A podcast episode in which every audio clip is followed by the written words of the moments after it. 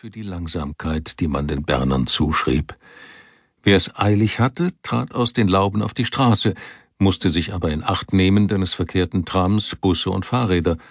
Und auch hier war man nicht vor Menschen sicher, die überraschend anhielten und sich mit Ciao begrüßten.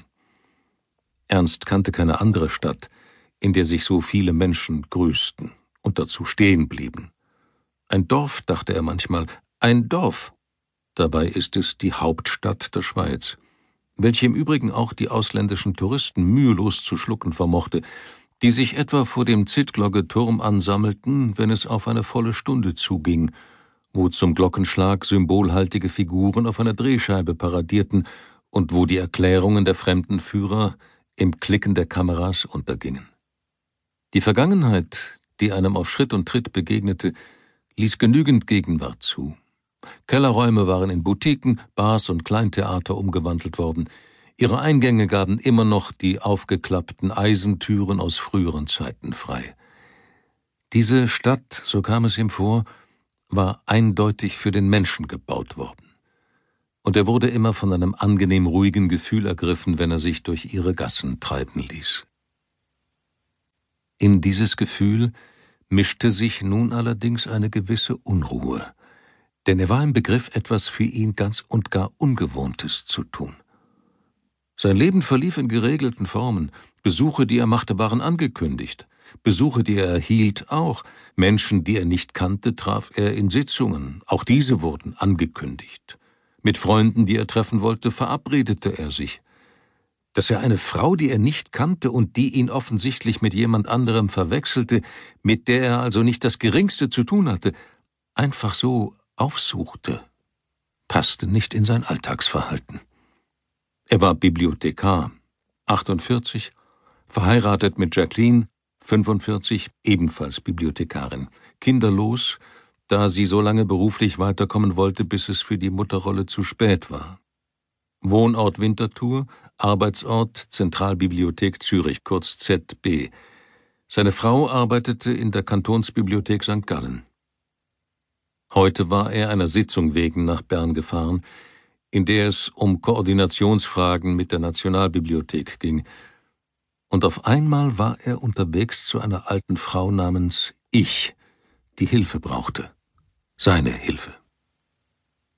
Er kam am Robert-Walser-Zentrum vorbei, widerstand der Versuchung, schnell die Treppe hochzusteigen und dem Leiter, den er kannte, Hallo zu sagen, kam am Einsteinhaus vorbei, bei dem ihm unvermutet die Formel Gleichung mit einer Unbekannten in den Sinn kam, und noch hätte er Zeit gehabt, umzukehren oder dem Wegweiser Passantenherberge zu folgen und aus der Gerechtigkeitsgasse, in der er mittlerweile eingetroffen war, in ein Nebengässchen abzubiegen, doch seine Neugier war stärker.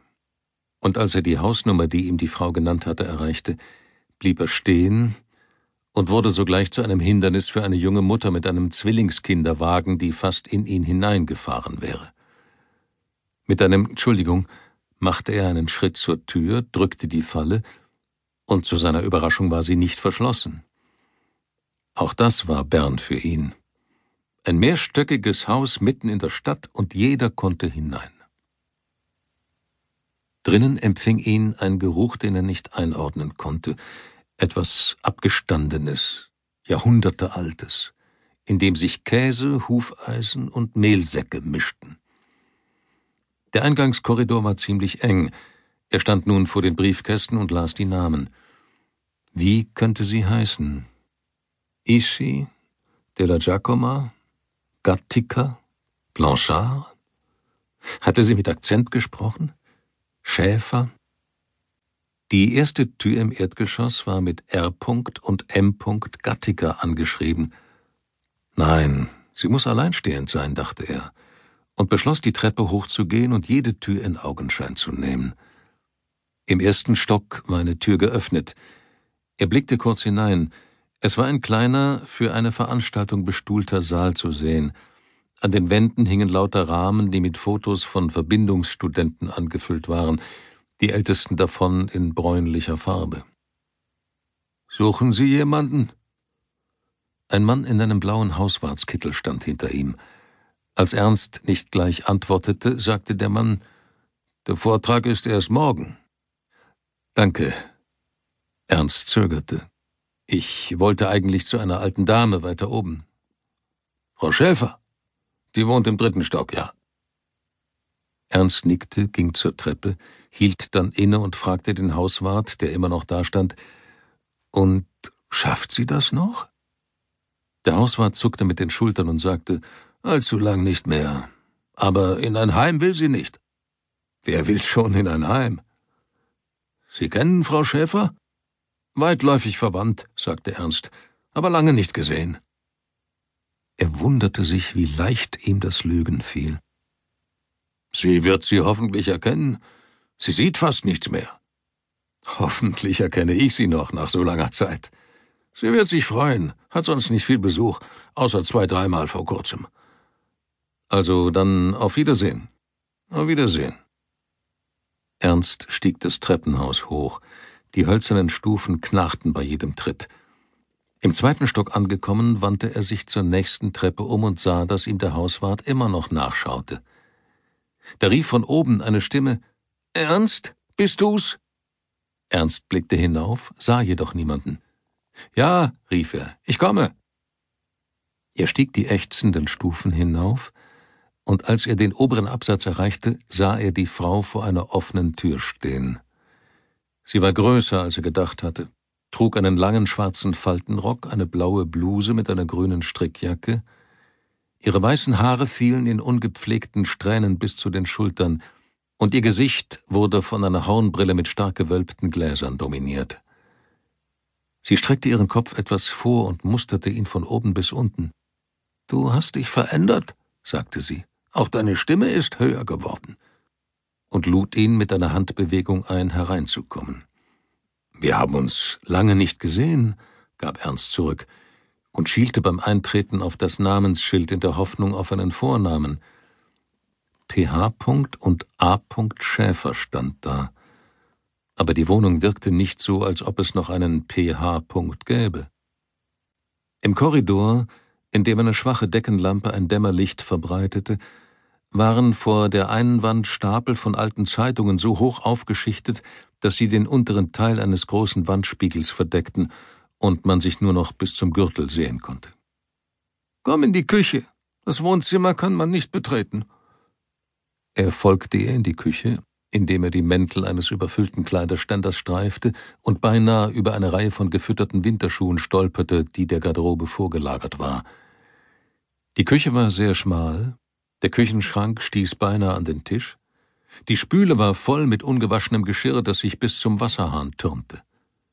Setz dich, sagte die Frau und wies auf einen Hocker vor dem Küchentisch, auf dem einige Hefte einer Zeitschrift lagen. Ernst nahm sie in die Hand. Das oberste war Die Alpen, eine Publikation des Schweizerischen Alpenclubs. Auf dem Tisch war eine halb ausgegessene Salatschüssel, ein Brotbrett mit einem angeschnittenen Grahambrot, eine Tasse mit einem Teebeutel drin, daneben eine Flasche Olivenöl, die in einer fettig glänzenden Pfütze stand, umgeben von weiteren ungespülten Tellern, und als er keinen freien Platz für die Hefte sah, legte er sie auf den Hocker zurück und setzte sich aufs Zermatter Weißhorn. Dann beschloss er, das Missverständnis aufzuklären. Die Sache ist die, also Ernst, das wollte ich dir schon lange geben, sagte die Frau, öffnete die Schublade des Küchentischs, die etwas klemmte, so dass die Teller klirrten und die Olivenölflasche wackelte, zog einen Gegenstand heraus, der in Packpapier eingewickelt war, und überreichte ihn ihrem Besucher. Äh, es ist einfach so, dass es ist besser, wenn das bei dir ist. Was ich sagen wollte. Sie haben schon zweimal danach gesucht. Wer sind Sie? Frag mich nicht nach Namen. Ich kann nichts mehr behalten. Aber in welcher Verbindung stehen Sie zu ihnen? Ich meine, zu dir oder zu, ähm, zu Philipp? Einer hat ihn noch gekannt, behauptet er. Ein Bergfreund. Aber ich war nie in den Bergen und kenne ihn nicht. Und der andere ist von irgendeinem Antiquariat und den kenne ich noch weniger. Ich bin froh, wenn du es mitnimmst und gut aufbepasst. Nein, mach es jetzt nicht auf, sondern geh lieber, bevor sie wiederkommen. Sie sind mir nicht geheuer. Ernst zögerte. Er blickte die Frau nochmals an, die einen Ernst so dringend um Hilfe gebeten hatte, und wenn dieser